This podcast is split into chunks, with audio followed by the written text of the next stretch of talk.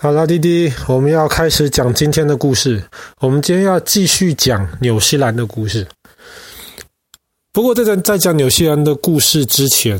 弟弟可能还没看过有一种地形叫做峡湾。什么叫做峡湾呢？峡湾就是很久很久以前，地球在很冷很冷的冰河时代的时候，那个时候有很多河都冰起来了，冰冻了。但是虽然被冰冻起来，这些河其实还是会慢慢的移动。滴滴可以想成一个大冰块，慢慢的移动。但是因为这个大冰块非常重，所以当它慢慢的移动的时候，即便是很坚固的这个山，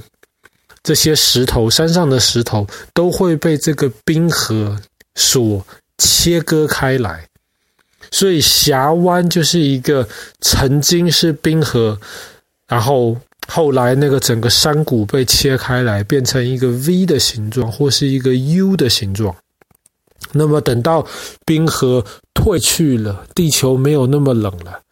冰河就融化成水了。但是后来海水又灌进这个 V 型或是 U 型的这个峡谷，这个就变成峡湾了。那么，全世界当我们讲到峡湾的时候，大家最有名想到的应该就是挪威。挪威有非常多的峡湾，但是很多人认为全世界最美丽的峡湾，其实是在纽西兰的米佛峡湾。那么，在一百多年前的时候，就有人称米佛峡湾为全世界第八大奇景。那么，爸爸觉得这个说法是有一点过誉了啦。就是有一点没有那么夸张，但是米佛峡湾是一个真的很漂亮的地方，所以一直到今天，它都是去纽西兰参观的人中大家最想去的地方。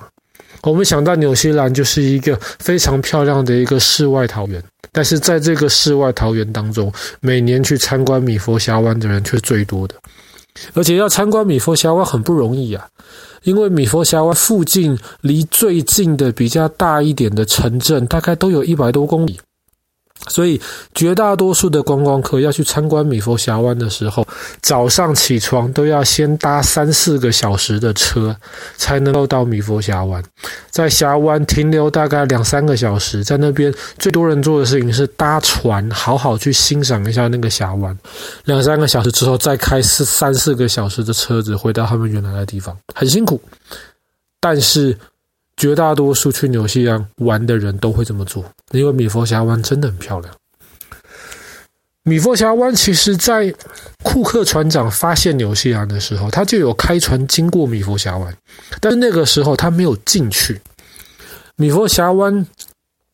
中间，呃，就是它主要的一个部分，就是一个像山谷一样。可是它外面靠海的地方有一个比较小的一个，嗯，你可以说像是一个瓶颈，像是一个脖子比较细、比较窄的一个通道。那么当时库克船长看到那个通道那么窄，他不敢进去，因为他看到这个峡湾旁边都是这么高的山，他怕通过这么窄的这个入口的时候呢，如果有大风的话，他可能船进去就出不来了。那么米佛峡湾最有名的一个特征，就是其实它是全世界。它不是全世界最大或是最深的峡湾，但是它却是全世界基本上海旁边有最高的山的峡湾。你知道，通常海边的时候都比较平嘛，因为毕竟这个缓缓的斜坡要进入到海边了。但是在米佛峡湾离海非常近的地方，就有一个大概一千六百多公尺高的山，这座山被称为主教冠峰。主教就是那个天主教里面的那个比较高阶层的神父，戴着那种高高尖尖的帽子。主教冠峰长得就像那个帽子。那么除了主教冠峰之外，米佛峡湾旁边还有好几座有名的山，有一座山是长得像是一个那种狮子的形状。狮子趴在那边，那么有另一个山长得像是一个大象的形状，那么这些都是一千多公尺以上的高山，但是这些高山基本上离海边的距离非常非常近，所以米佛峡湾看起来就会更震撼，非常深、非常陡峭的这个山谷，然后其实就在海的边边。所以很多人去米佛峡湾参观的时候，都会选择搭船，船就会带你离开这个峡湾最底部的地方，然后沿着带你一路看到峡湾旁边不同的这些景象。而且在峡湾里面，其实有非常非常多的，比方说海豚呐，比方说海狮啊，甚至有时候运气好的话，可以看到鲸鱼。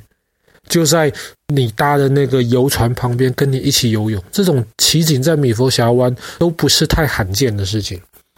那么，船会带着游客经过米佛峡湾，然后经过那个窄窄的那个出口，到海上去绕一圈才回来。那个窄窄的出口旁边有一个非常有名的石头，在那个石头上面，基本上随时都可以看到海豹在上面休息。那个石头通常叫做戴尔的石头，不过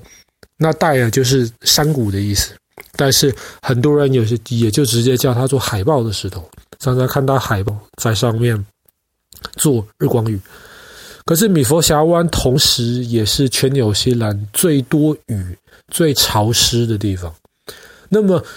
米佛峡湾的雨量放在全世界可能都是最多的地方之一。所以可能有观光客会觉得说，哇，到米佛峡湾去碰碰到下雨的话，不是很扫兴吗？那这个倒不用担心，因为米佛峡湾除了有山、有这个深邃的这个峡湾、有水之外，还有很多瀑布，其中有两个瀑布是不管呃水多水少的时候都看得到的。可是，每当下雨，特别是下大雨的时候，峡湾两边就会出现上百个暂时的瀑布。所以你在雨中，其实看米佛峡湾的景色，跟在平常看是完全不一样。虽然没有那种阳光打下来那种美丽的那种阳光的感觉，但是呢，旁边这几百个突然出现。在雨停之后又突然消失的这个瀑布，让人看起来还会非常震撼。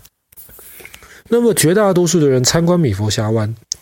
可能注意的都是水面上的部分。所以除了可以搭这个大的这些游船之外，你还可以自己去划独木舟。但是米佛峡湾水面下的部分，其实一样非常非常有看头。那爸爸前几天讲到那个澳洲的大堡礁的时候，讲到珊瑚礁，不知道滴滴还记不记得？珊瑚礁其实是动物珊瑚虫，它们的骨骼就是最后就是堆积成了珊瑚礁。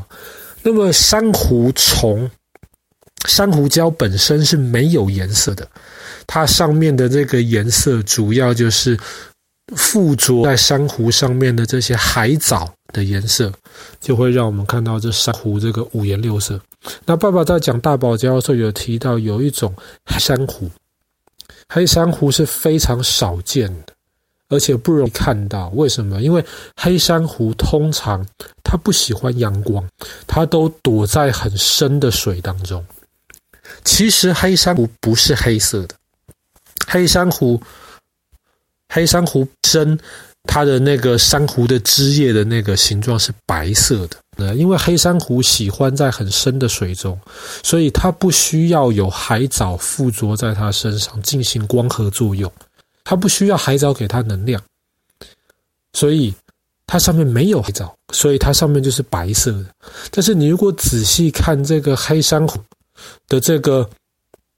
轮廓的部分的话呢，其实你会发现。黑珊瑚其实白色的骨架中间有一条黑色的这个线，所以大家称之为黑珊瑚。那么，因为它通常都躲在比较深的水中，所以黑珊瑚很少看见。但是在米佛峡湾，你如果去这个峡湾的这个搭船的地方，那个观光游客中心的话，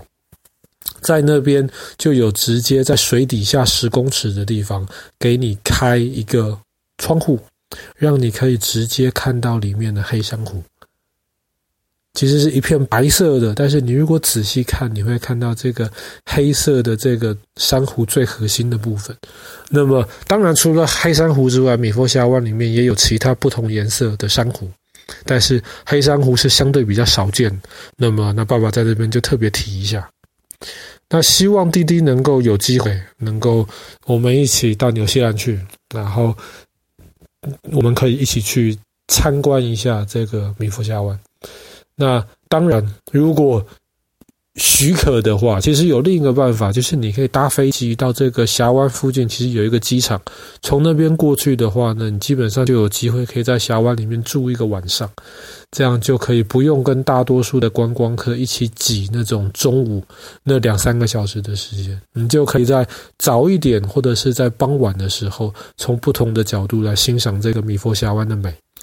好了，那么我们今天的故事就讲到这边，纽西兰的这个米佛峡湾。